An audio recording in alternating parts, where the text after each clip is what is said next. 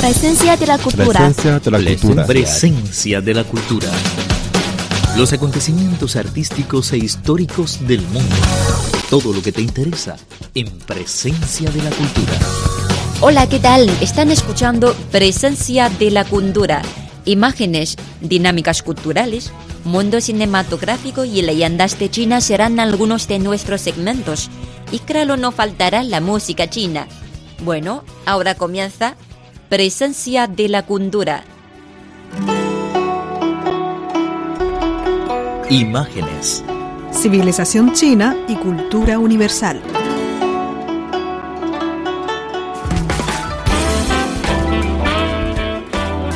Hola, ¿qué tal? Muy bienvenidos a nuestro programa Presencia de la Cultura. Soy Estela Tupé y hoy me acompaña mi cariño. ¿Quién es? Hola, Mauricio lo saluda. Un gusto estar con, contigo, Estela, y con todos los oyentes. Hola, Mauricio. Siempre bienvenido. Bueno, muchas gracias. es un gusto, como siempre, y un placer estar en, en este programa que difunde la cultura. Bueno, Mauli, el día 31 de julio fue un día muy feliz. ¿Sabes por qué? Sí, claro, ya que Beijing obtuvo la sede para realizar los Juegos Olímpicos de Invierno 2022. Bueno, la capital china, sede de los Juegos Olímpicos de Verano 2008, recibió 44 votos a favor por superar así los 40 votos recibidos por Almaty en la votación realizada el día 31 por la tarde por el Comité Olímpico Internacional en Kuala Lumpur. Beijing será la primera ciudad que realice tanto los Juegos Olímpicos de verano como los Juegos Olímpicos del invierno en la historia. En el programa de hoy vamos a conocer cómo celebran los beijingeses y los preparativos en Beijing y su sede conjunta, la ciudad de Zhangjiakou. Sí, Zhangjiakou.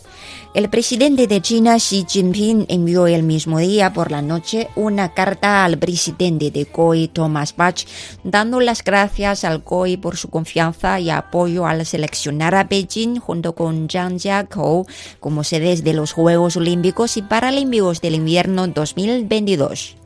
En Beijing y su sede conjunta, la ciudad de Zhangjiakou, en la provincia de Hebei, la gente dio la bienvenida a este emocionante momento con danzas tradicionales, cantos patrióticos e incluso lágrimas. Bueno, vamos a ver. Beijing ganó, gritaba la multitud en el Parque Olímpico de Beijing el día 31. Es tan emocionante, estoy tan contento, dijo Li Jingfeng, un trabajador jubilado que lloraba en medio de la alegre multitud del parque. ¡Qué emocionante! ¡Wow! Los ciudadanos también expresaron sus expectativas ante los eventos venideros. Se han registrado grandes cambios en Beijing. La ciudad se ha tornado más hermosa y la gente goza de una vida espiritual más rica. Esto dijo Li Xing, quien trabaja en una firma de propiedad estatal en Beijing. Bueno, cuando Han Xiaopeng, de 33 años de edad, se convirtió en el primer atleta chino en ganar una medalla de oro en los Juegos Olímpicos del Invierno, los eventos invernales aún eran algo novedoso para el público chino. Han dijo, muy pocas personas conocían los eventos de nieve en ese entonces, por no hablar de los participantes. Hoy en día más personas en China disfrutan la diversión de los deportes invernales. Exacto, ¿eh? El esquiador de estilo libre se coronó en el evento aéreo para varones en Turín en 2006. También fue el primer título olímpico del país en eventos de nieve. Con el logro de la sede de Beijing para los Juegos Olímpicos del Invierno 2022, Han cree que los deportes invernales recibirán un gran impulso en el país. En los próximos siete años se construirán más instalaciones de esquí en el país con convenientes esfuerzos de transporte y protección ambiental. Esto dijo Chang Xiaopo, jefe del club de esquí East en Beijing. Bueno, el evento impulsará el desarrollo de Zhangjiakou Seguro, una zona pobre de Hebei con el auge del esquí y las industrias del apoyo pertinentes. Liu Chunchi, originaria de la ciudad afiliada de Chongli, Changjiakou, que será sede de algunos de los eventos de esquí, convirtió su patio en un restaurante y casa de huéspedes para que los turistas huyan del calor del verano y gocen del esquí durante el invierno. Mauli, ¿sabes esquí? Eh, muy mal. Tengo, Muy mal. mu- me da un poco de pánico. eh, tanto el esquí como el patinaje. Y Ah. bueno, todos los juegos de invierno. En Argentina también. En Argentina solo en el sur eh, podemos hacer este tipo de actividades. Ajá. Por ejemplo, recuerdo Bariloche. digo. Ok, bueno. Eh, Beijing 2022 aprovechará el enorme legado de los Juegos Olímpicos y Paralímpicos de 2008 en Beijing, incluyendo los centros de competencia ya existentes, eh, la infraestructura y la experiencia profesional, y tiene la clara visión de integrar el evento de 2022 a los planes ya existentes de desarrollo regional. Beijing prometió reducir un 20% las partículas de menos de 2,5 micrones, PM 2,5 para 2017 y en un 45% para el 2022. El gasto total en protección ambiental será de 130 mil millones de dólares. Sí, la contaminación es un clave problema mm, por solucionar, sí, especialmente para los Juegos Olímpicos. Sí, y esperemos que este plan eh, funcione y se pueda llevar adelante como, como debe ser. Sí, hay que ver. Un tren de alta velocidad en construcción que unirá Beijing y Zhangjiakou reducirá el tiempo de viaje de la capital a Chongqing a aproximadamente 50 minutos tras concluir su construcción en 2019.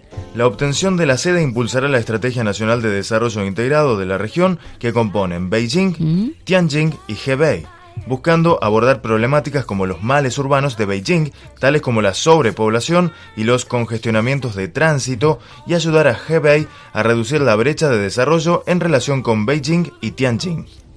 Con los Juegos Olímpicos de 2008, China mostró al mundo los grandes logros obtenidos en 30 años de reforma y apertura.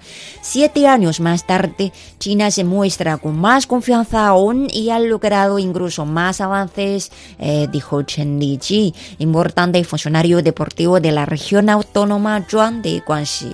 Bueno, ¿qué te parece, Mauli? Los Juegos Olímpicos. Desde el invierno para en 2022, em, bueno, seleccione Bueno, a yo- Beijing como sucede. Yo creo que es una buena oportunidad para que Beijing eh, fomente, eh, no solo Beijing, China fomente estos Juegos de Invierno. Sí. Pero eh, también me parece una oportunidad para desarrollar aún más la infraestructura del, del país. Sí, todavía nos queda mucho por hacer. Ujú. ¿eh? Yo también espero estar aún en China para 2022 Ajá. o volver a China Creo para que los sí. Juegos Olímpicos. Creo que sí. Eh, hemos llegado al final de nuestro espacio para hoy. Sí, ha sido un placer estar con ustedes y nos vamos esquiando y nos encontramos en la próxima edición de Presencia de la Cultura. No se vayan, nuestra programación continúa. Presencia de la cultura. Presencia de la cultura. Presencia de la cultura. Los acontecimientos artísticos e históricos del mundo. Todo lo que te interesa en Presencia de la cultura.